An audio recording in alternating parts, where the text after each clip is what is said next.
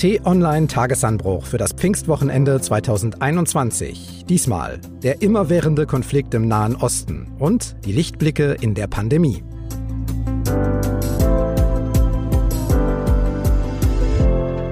Hallo, willkommen im Wochenende. Da sind wir wieder nach kurzer Pause. Ich bin Marc Krüger und lade Sie ein, jetzt mit uns auf wichtige Themen der Woche zu blicken.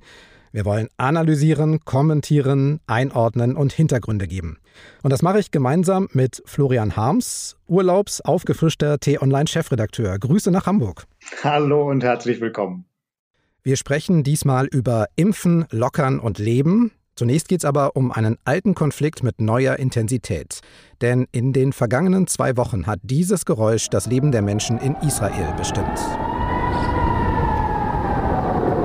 Am Himmel immer wieder Raketen. Abgefeuert aus dem Gazastreifen von Mitgliedern der radikal-islamischen Hamas-Organisation.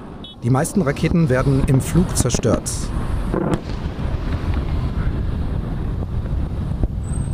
Israel hat dafür einen Verteidigungsschirm mit Abfangraketen, den sogenannten Iron Dome. Er funktioniert gut.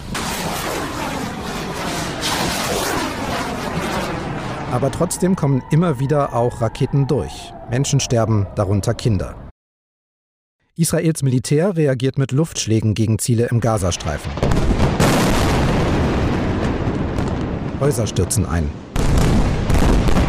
Menschen sterben, darunter Kinder. Die neue Gewalt ist die schlimmste seit sieben Jahren. Wie so oft brauchte es auch jetzt nicht viel für die Eskalation. Nur zwei Dinge. Eine angespannte Stimmung, weil im arabischen Teil Jerusalems einige palästinensische Familien ihre Häuser räumen sollten, um Platz zu machen für jüdische Siedler. Dann gab es zum Ende des muslimischen Fastenmonats Ramadan noch Ausschreitungen mit israelischen Streitkräften am Tempelberg in Jerusalem. Dort haben ja gleich drei Weltreligionen ihre heiligen Stätten, darunter Juden und Muslime. Kurz darauf begann der Raketenbeschuss aus dem Gazastreifen und er dauerte bis zu einer Feuerpause an diesem Freitag. Florian, der Nahostkonflikt ist ja leider ein Dauerbrenner in den Nachrichten. Manch einer mag da die Achseln zucken und Dinge sagen wie, kriegst du halt keine Ruhe rein, ist halt so. Was denkst du, wenn nach einer Pause wieder solche Infos aus der Region im Nahen Osten kommen? Ja, ich bin immer wieder erschüttert, Marc, und ich fühle mich immer wieder an dieselben Gefühle erinnert. Denn zwar sind das ja immer wieder neue Eruptionen, wenn der Nahostkonflikt wieder einmal in einen blutigen Krieg ausartet, aber es sind eben doch immer wieder sehr ähnliche Muster, die wir erleben und dass sich die nicht endlich verändern und eine dauerhafte Chance für Frieden eintritt, das finde ich schon wirklich schockierend. Ja, dauerhafter Friede fehlt tatsächlich in der Region und das auch schon seit Jahrzehnten. Nach den Raketenangriffen der Hamas hat auch Israels Militär reagiert. Ministerpräsident Benjamin Netanyahu hat die Taktik so beschrieben. Was wir machen ist, wir schwächen ihre Möglichkeiten und wir schwächen ihren Willen. Momentan sieht es nach einem kleinen Erfolg aus. Seit dem frühen Freitagmorgen gilt eine Feuerpause. Unklar natürlich, wie lange das hält. Wir halten aber fest, rund 4000 Raketen sind in knapp zwei Wochen aus dem Gazastreifen abgefeuert worden. Israels Luftschläge kommen dazu. Du sagst Krieg und diese Zahlen, die klingen auch genau danach. Wie auch immer man das nennt, was da gerade passiert, Militäraktion, gezielte Bestrafung, was auch immer, das ist de facto ein Krieg. Und es ist ein Dauerkrieg seit Jahrzehnten, der zeitweise mal sich ein bisschen legt, der dann aber immer wieder eruptiv ausbricht und der vor allem, und das ist ja das Entscheidende, sehr, sehr viele Zivilisten beeinträchtigt. Denn die erleben das als Krieg, seien es die Menschen in Gaza oder seien es auch die Menschen auf israelischer Seite, die dann eben Angst haben müssen vor solchen Raketen. Ja, lass uns doch genau mal auf beide Seiten blicken. Zunächst vielleicht mal Israel. Wir haben gerade die Sirenen gehört, den Alarm, Raketenbeschüsse und Abfangsysteme. Und das bedeutet ja für die Menschen in Israel auch konkret Schutz suchen, Tage und vielleicht Nächte auch in Bunkern verbringen, leben in Sorge und Angst. Dann werden Reservisten mobil gemacht, die gibt es eigentlich da in fast jeder Familie. Und man muss sich auch mal vorstellen, Israel ist nicht so riesig groß, etwas kleiner als Hessen, rund 9 Millionen Einwohner und es ist umgeben eigentlich von ja, instabilen oder feindlich gesinnten Ländern. Syrien zum Beispiel ist nebenan, der Libanon mit den Hisbollah-Milizen. Eigentlich muss man sagen, für die Israelis ist Bedrohung Teil des Alltagslebens. Ja, ganz bestimmt. Das ist von Anfang an so gewesen, seit der Staatsgründung in den 40er Jahren. Und das hat natürlich auch die israelische Gesellschaft tief geprägt. Das ist eine Gesellschaft, die eigentlich sich immer in Verteidigungshaltung befindet und die auch immer ganz stark im Jetzt und Hier und Heute lebt, weil man eben im Hier und Heute permanent schauen muss, dass man überleben kann. Und das ist ja der Staat der Juden, also jenes Volkes, das die schlimmste Katastrophe in der Menschheitsgeschichte erlebt hat. Und all das prägt diese Menschen bis heute. Und deshalb hat das natürlich auch noch eine ganz besondere Dimension, wenn dann plötzlich wieder Raketen einschlagen. Aus Israel haben wir zuletzt aber auch viele gute Nachrichten gehört, zum Beispiel wenn es ums Impfen ging, um die Impfkampagne, da waren sie sehr schnell. Politisch aber müssen wir sagen, ist es doch sehr kompliziert. Vier Parlamentswahlen haben wir in zwei Jahren, trotzdem immer wieder einen politischen Patt. Zudem ist auch Langzeitministerpräsident Netanyahu offiziell angeklagt. Da lauten die Vorwürfe Korruption, Bestechlichkeit, Betrug und Untreue. Diese politische Dimension, spielt das in diesem Konflikt oder in der Reaktion darauf von israelischer Seite vielleicht auch eine Rolle? Ja, ohne vielleicht, Marc. Ganz bestimmt ist das so. Israel ist heute politisch hochgradig instabil. Das ist nichts mehr, worauf man sich verlassen kann. Und das liegt ganz entscheidend an dem mächtigsten Politiker im Land, Benjamin Netanyahu, der einfach nicht von der Macht lassen will, nicht lassen kann, weil er sonst nämlich Gefahr liefe, wirklich in einem Korruptionsprozess angeklagt, verurteilt, möglicherweise sogar eingesperrt zu werden. Und deshalb klammert er sich an die Macht und nimmt quasi das ganze Land als Geisel. Und das Ergebnis ist diese Dauerregierungskrise mit immer wieder neuen Anläufen einer Wahl und immer wieder dem Scheitern, dass man keine gute Regierungsmehrheit findet. Und all das beeinflusst natürlich die gegenwärtige Eskalation, weil Netanyahu ein Interesse daran hat, dass der Konflikt hochköchelt und er sich eben als der starke Mann inszenieren kann. Das funktioniert ja auch. Seine Umfragewerte sind natürlich, wenn man angegriffen wird, dann steigen die. Aber bei der Impfkampagne da muss man ja sagen, da hat die ganze Welt eigentlich auf Israel geguckt und auf das, was Benjamin Netanyahu mit seiner Regierung organisiert hat. Das hat funktioniert. Das hat funktioniert, das muss man denen auch ganz klar zugestehen. Natürlich haben sie einen hohen Preis bezahlt. Und das wäre in der Form in Europa oder erst recht in Deutschland mit unserem Datenschutz nicht möglich gewesen. Denn die Israelis haben ja den äh, Unternehmen, namentlich BioNTech und Pfizer, die Daten der Impflinge bereitgestellt, wirklich in rauen Massen. Das ist dann den Impfkampagnen weltweit zugute gekommen. Aber man muss eben auch sagen, ja, das ist etwas, was hierzulande in der Form schwierig gewesen wäre. Dann nochmal ein Blick auf den Gazastreifen. 40 Kilometer lang entlang der Küste, etwas kleiner als Bremen, rund zwei Millionen Einwohner und komplett abgeriegelt. Seit 2007 herrscht dort die radikal-islamische Hamas, die auch aus den Wohngebieten Raketen immer wieder Richtung Israel abfeuert.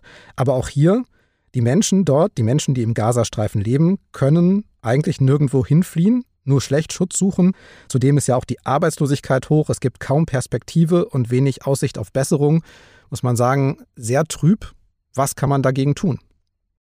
Ja, die Situation ist wirklich schlimm im Gazastreifen. Und auch dort ist es so, dass Millionen Menschen zu Geiseln der politisch Handelnden gemacht werden, nämlich namentlich der Hamas-Führer, die ihren Hass verbreiten, die ihren Kampf gegen Israel propagieren, aber damit natürlich auch Eigeninteressen verfolgen, selber an der Macht bleiben wollen und immer wieder den Konflikt schüren und sich de facto gar nicht darum kümmern, dass dann durch die Gegenschläge der Israelis oder auch durch irregeleitete eigene Raketen Zivilisten im Gazastreifen verletzt oder getötet werden.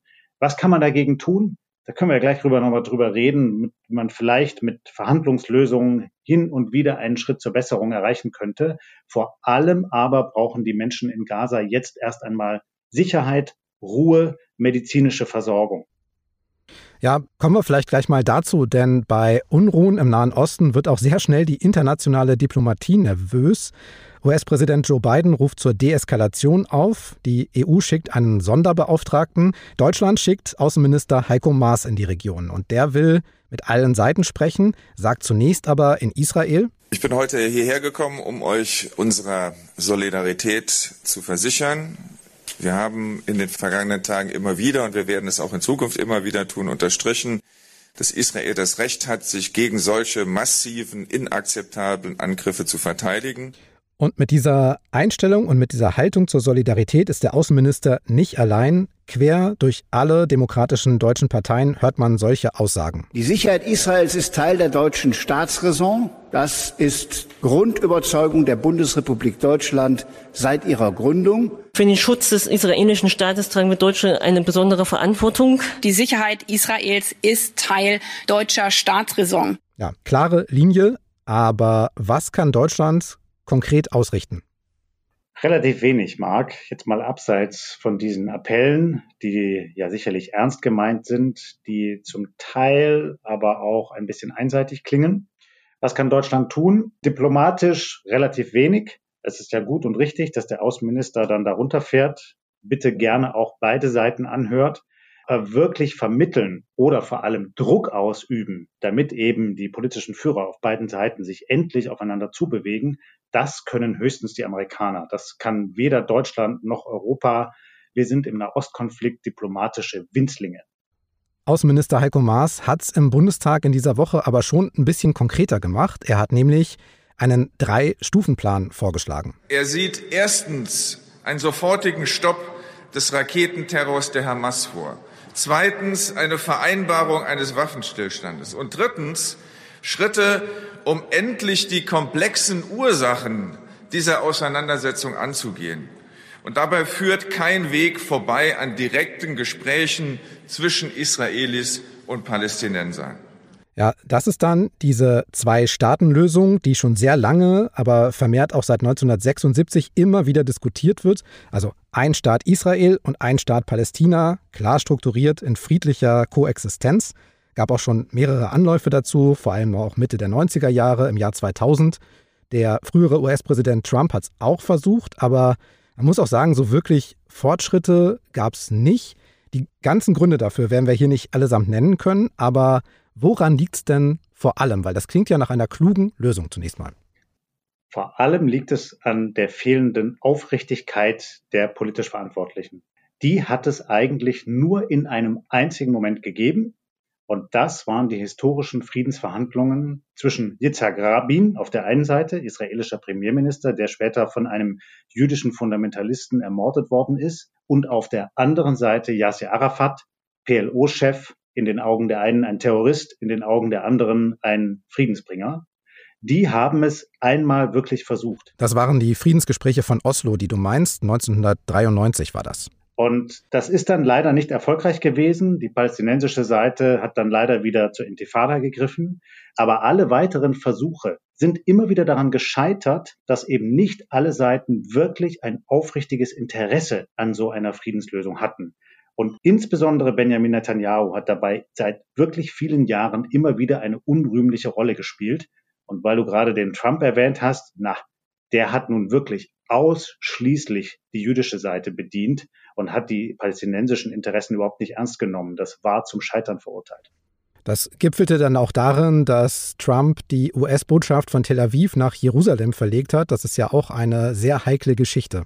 Absolut. Auch das war eine einseitige Politik und solche Entscheidungen mögen in Teilen wie Symbole wirken. De facto vor Ort wirken sie nach und führen am Ende zu mehr Opfern und dienen dann natürlich auch der gegnerischen Seite, wie zum Beispiel den Hamas-Führern, als Legitimation, um immer wieder mit dem Finger auf die Israelis und die Amerikaner zu zeigen und ihrer eigenen Bevölkerung weiszumachen, guck mal, die meinen es doch gar nicht ernst, die wollen doch immer nur uns zurückdrängen, wir müssen die bekämpfen. Aber so von der Außenperspektive her sieht es erstmal ganz einfach aus. Zwei Staaten, Grenze, Fertig. Aber wenn man dann in Israel und den Palästinensergebieten vielleicht sich das mal anschaut, das habe ich auch mal gemacht, dann kriegt man einen Eindruck, wie kompliziert das ist, weil da zum Beispiel Menschen sitzen, die die Bibel als eine Art Grundbuch für Landbesitz auslegen, weil ja auch Verletzungen und Hass sich über Generationen aufgebaut haben und weil auch, wir haben darüber gesprochen, auch viele davon profitieren, wirtschaftlich oder politisch. Die Frage ist dann, wie soll man das jemals auflösen können? Irgendwie muss es ja mal losgehen. Ja, durch den berühmten steten Tropfen, der den Stein höhlen kann, indem man eben aufrichtige Führer hat, die den Mut besitzen, trotz all dieses Hasses und der Vorurteile aufeinander zuzugehen, einander ernst zu nehmen und echte Gespräche zu führen. Ich war auch damals im Nahen Osten, nämlich genau zu der Zeit dieser Friedensgespräche zwischen Rabin und Arafat, über die ich gerade gesprochen habe. Und das war eine Euphorie, die das ganze Land erfasst hat. Und übrigens nicht nur Israel, auch die Menschen in den palästinensischen Autonomiegebieten, auch die Menschen in den umgebenden arabischen Staaten. Ich war in Syrien, ich war in Jordanien und überall spürte man diesen Wind der Veränderung, dass die Leute gesagt haben, jetzt endlich besteht die Chance, dass wir in dieser Weltregion Frieden bekommen. Und umso größer war dann die Enttäuschung hinterher, als es dann doch wieder nicht gelungen ist, sondern eben wieder in Terroranschläge ausartete. Ich habe selber so mal eine Situation erlebt, war relativ nah dran an einem Terroranschlag. Und wenn man sowas mal erlebt hat, dann ist es sehr, sehr schwer, noch an Frieden zu glauben. Du hast es ja auch gesagt, du kennst die Perspektive vor allem auch der arabischen Nachbarländer Israels. Das interessiert mich. Syrien ist da ja vor allen Dingen Libanon, aber auch das Westjordanland, Gazastreifen, aber auch eben Jordanien und Ägypten als Nachbarländer. Da steckt so viel Konfliktpotenzial drin, überall. Wie ist denn da die Sicht auf Israel? Gibt es da überhaupt eine arabische Sicht oder ganz viele? Es gab früher mal eine panarabische, die Israel zu dem Teufelstaat stilisiert hat, der gemeinsam zu bekämpfen sei. Das ist den Arabern nicht gelungen. Sie haben die Kriege mit Israel verloren, spektakulär verloren. Und inzwischen sind es ganz viele unterschiedliche Sichten und Haltungen. Man kooperiert zum Teil insgeheim, zum Teil offen mit Israel. Auf der anderen Seite gibt es die tägliche Propaganda in den arabischen Staaten gegen den Aggressor Israel. Und die dient natürlich auch dazu, dass die arabischen Führer von ihrem eigenen Versagen ablenken können und auch ihre eigenen Diktaturen begründen können. Dass sie eben sagen, da ist ein Staat, den müssen wir bekämpfen. Deshalb muss ich Assad, deshalb muss ich Sisi so regieren und zwar dauerhaft und ihr müsst mir alle gehorchen. Und das ist Teil dieses riesigen Problems im Nahen Osten. Du meinst also, dass es zusammenschweißt im Innern, wenn man einen gemeinsamen äußeren Feind hat? Ja, den äußeren Feind und natürlich damit auch eine abschreckende Kulisse, dass man eben immer sagen kann, wir müssen permanent in Hab-Acht-Stellung sein, wir brauchen einen permanenten Ausnahmezustand und ich legitimiere das, dass ich euch, mein Volk, unterdrücke, weil da ist ja noch jemand, der ist noch viel gefährlicher als ich. Dann lass uns zum Schluss nochmal auf Deutschland gucken. Deutschland hat ja wegen der Geschichte, klar, wegen der Verbrechen des Holocaust im Zweiten Weltkrieg eine ganz besondere Verantwortung gegenüber Israel.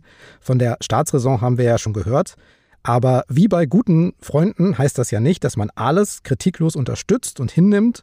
Was ist denn bei Konflikten jetzt wie diesem ein möglicher Weg für Deutschland? Siehst du einen, da einzugreifen? Ja, es ist sehr schwierig, zumal die deutsche Diplomatie keinen richtig guten Zugang zu der israelischen Führung hat, also dem Umfeld von Benjamin Netanyahu. Was Deutschland vielleicht versuchen könnte, wäre zunächst eine gemeinsame europäische Position abzustimmen. Das ist auch nicht mehr so einfach, weil Israel sehr geschickte Diplomatie betrieben hat, insbesondere in Osteuropa. Also die Ungarn unterstützen mittlerweile einseitig die israelische Position. Deshalb ist eine gemeinsame europäische Position gegenwärtig gar nicht möglich. Auch Frankreich hat eine eigene Sicht auf den Konflikt. Aber Deutschland könnte versuchen, zumindest ansatzweise eine gemeinsame Position zu kreieren die dann eine amerikanische Diplomatie unterstützen könnte, damit man vielleicht schrittweise zu einer Befriedung kommt. Nächstes Thema, auch ein Dauerbrenner, aber diesmal mit besseren Nachrichten. Stand heute Morgen sind 10,9 Millionen, fast 11 Millionen Deutsche voll geschützt durch eine doppelte Impfung. Wir haben 32,6 Millionen das sind 39,2 Prozent, die bereits eine erste Impfung erhalten haben. Tatsächlich gibt es jetzt öfter diese positiven Zwischenstände. Das haben wir gemeinsam geschafft. Die dritte Welle ist gebrochen. Zum zweiten Mal in der Pandemie gehen die wichtigen Indikatoren runter. Infektionen, Inzidenzen, Durchschnittszahlen. Und die richtigen Indikatoren gehen rauf. Offene Plätze in der Außengastronomie, Impfquote vor allem und so weiter. Und da hat Gesundheitsminister Jens Spahn noch eine gute Nachricht für alle, die bisher nicht drangekommen sind, dies aber wollen. Wir sind übereingekommen, am 7. Juni in drei Wochen die Priorisierung aufzuheben. Das gilt für die Arztpraxen, das gilt für die Betriebsärztinnen und Ärzte und die Impfzentren gleichermaßen. Im Klartext, Wer erwachsen ist und möchte, kann ab dem 7. Juni einen Impftermin machen. Ein bisschen Einschränkung muss aber noch sein. Der Impfstoff ist immer noch knapp. Es wird also nicht jeder, der will, sofort eine Impfung bekommen. Heißt also, auch wenn wir jetzt den nächsten Schritt planen, auch wenn wir jetzt in den Blick nehmen, am 7. Juni die Priorisierung aufzuheben, werden wir doch weiterhin auch Geduld brauchen miteinander. Florian, Geduld ist eine Ressource, die wir alle in dieser Pandemie reichlich gebraucht haben, jetzt auch. Aber ich habe im vorherigen Podcast mit unserem Kollegen Sven Böll besprochen, dass es erstmals seit Corona-Ausbruch sowas gibt wie ja, eine Aussicht auf nachhaltige Besserung. Kannst du das unterschreiben oder bist du da skeptischer unterwegs? Ja, klar. Lieber Marc, da muss ich mich ja nur umschauen. Es wird doch überall besser. Die Stimmung wird besser. Langsam öffnet das öffentliche Leben wieder. Das ist doch großartig. Und jetzt hoffentlich beginnt noch langsam der Sommer. Natürlich erleben wir gerade eine hoffnungsfrohe Phase in dieser Pandemie, aber lasst uns nicht zu leichtsinnig sein. Sie ist noch nicht zu Ende und es gibt immer noch gefährliche Mutationen, denen wir ausgesetzt sind. Es ist auch noch nicht zu Ende, weil bisher ja erstmal Risikogruppen geimpft wurden. Da ging es nach Reihenfolge. Und diese sogenannte Impfpriorisierung, die hat Minister Spahn auch nochmal verteidigt. Wir haben vor allem ältere und kranke Menschen zuerst geimpft, diejenigen, die ein hohes Risiko hatten und haben, schwer zu erkranken. Und diese Priorisierung war wichtig, um Menschenleben zu schützen. Das war und ist keine Bürokratie, das schützt Menschenleben. Nun aber soll ab dem 7. Juni jeder Erwachsene impfberechtigt sein. Betriebsärzte und Privatärzte dürfen ab diesem Zeitpunkt übrigens auch impfen.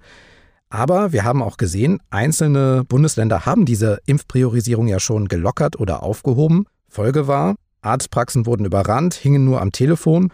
Und da müssen wir schauen, dass da nicht Chaos entsteht an neuer Stelle. Ja, das stimmt. Und das kann ja auch ortsweise Chaos geben. Ich bin trotzdem ganz zuversichtlich, dass die nächsten Wochen jetzt einigermaßen geordnet über die Bühne gehen werden. Denn es gibt einfach eine positive Stimmung in der Bevölkerung jetzt. Eine Dynamik, die einfach dazu führt, dass man nicht mehr permanent in diesem Zustand ist, dass man sich beschwert, dass man Angst hat, Bedenken hat, dass man äh, den Eindruck hat, nichts geht so richtig voran, und ich glaube, diese positive Grundstimmung wird dann auch dazu führen, dass jene, die eben noch ein paar Tage oder ein paar Wochen länger auf ihre Impfung warten müssen, nicht völlig verzweifelt sind.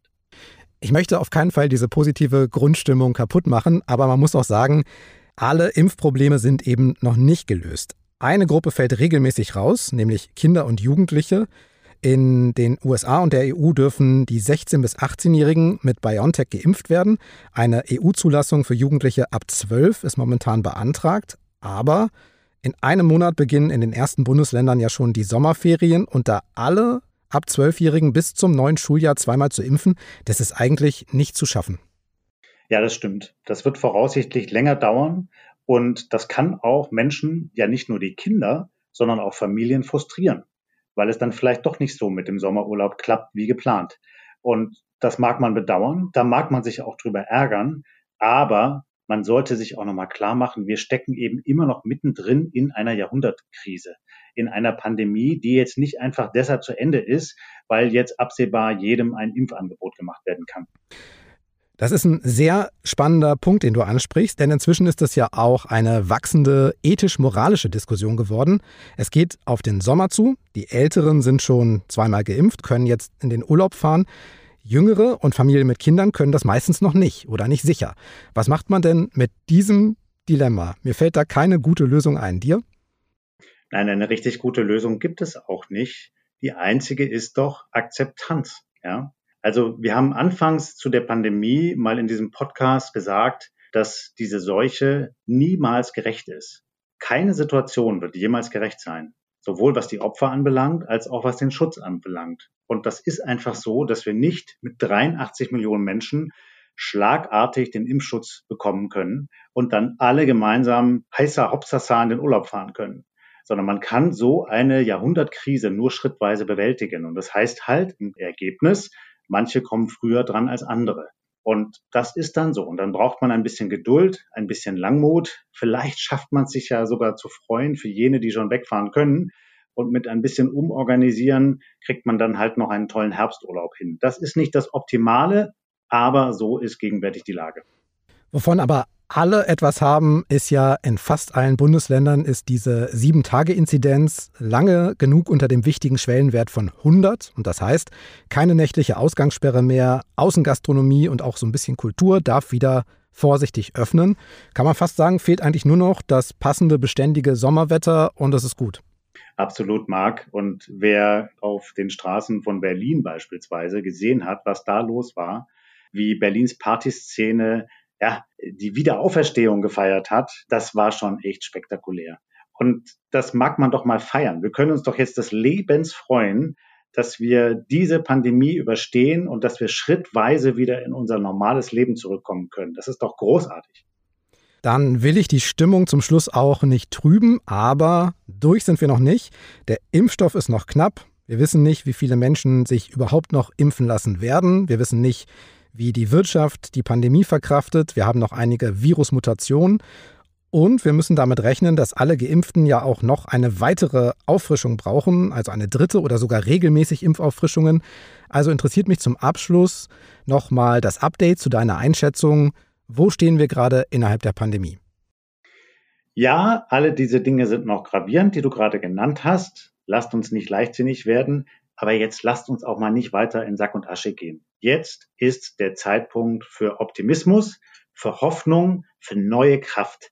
Wir sind am Ende dieser großen Pandemie. Sie wird uns nicht verlassen, die Seuche, ja, aber wir haben Instrumente gefunden, um sie zu überwinden. Und das ist ein Anlass für große, große Freude. Was war besonders in dieser Woche? Darum geht es an dieser Stelle im Podcast.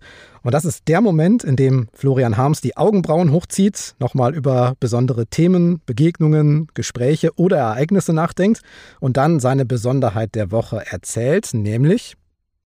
Naja, Marc, wenn man so wie ich sich gerne mit Menschen umgibt, viel redet mit anderen, auch feiert mit anderen, sich austauscht, neugierig ist auf die Geschichten, die andere Menschen erzählen, dann muss man einfach regelmäßig ausgehen. Und dann schätzt man zum Beispiel auch, abends ins Restaurant zu gehen. Und das war jetzt Wochen und Monate lang nicht möglich. Mir ist es jetzt zum ersten Mal wieder gelungen. Es gibt eine Regel in Berlin, dass man nämlich, wenn man Hotelgast ist, und das war ein Kollege, von außen Menschen dazu einladen darf, in das Hotelrestaurant zu gehen, wenn die getestet sind. Also haben wir uns alle frei getestet, also haben wir alle die Masken aufgezogen, sind da reinmarschiert in das Hotelrestaurant und haben uns dort zu viert in einem Eck, in einem leeren Raum niedergelassen. Und ich sag dir, das war ein großartiger Abend. Vom Aperitif bis zum Digestiv. Wir haben das so genossen. Klar, das Essen auch, vor allem aber die Gemeinschaft, uns wieder gegenüber zu sitzen, die Mimik des anderen zu sehen, nicht immer nur ständig in diesen Videokonferenzen rumzuhängen, sondern gemeinsam einen Abend in Präsenz zu erleben. Das war großartig. Ich wünsche es jeder Hörerin, jedem Hörer, dass das bald möglich ist. Jetzt verstehe ich deine gute Laune. Wenn Sie uns mit der Wochenendausgabe während der kurzen Pause vermisst haben oder uns einfach so etwas Gutes tun und nett sein wollen, bewerten Sie uns gern bei Apple Podcasts oder Amazon. Einfach nach Tagesanbruch suchen und dann gern auf 5 Sterne klicken, das wäre die Bestnote. Sowas hilft auch, anderen diesen Podcast zu finden. Sie können uns natürlich auch gern weiterempfehlen oder eine E-Mail schreiben an podcasts.tonline.de. Der nächste Tagesanbruch-Podcast kommt am Montag um 6 Uhr, wie immer kostenlos und wie immer auf allen Podcast-Plattformen, zum Beispiel Spotify, Apple, Google, Amazon, überall.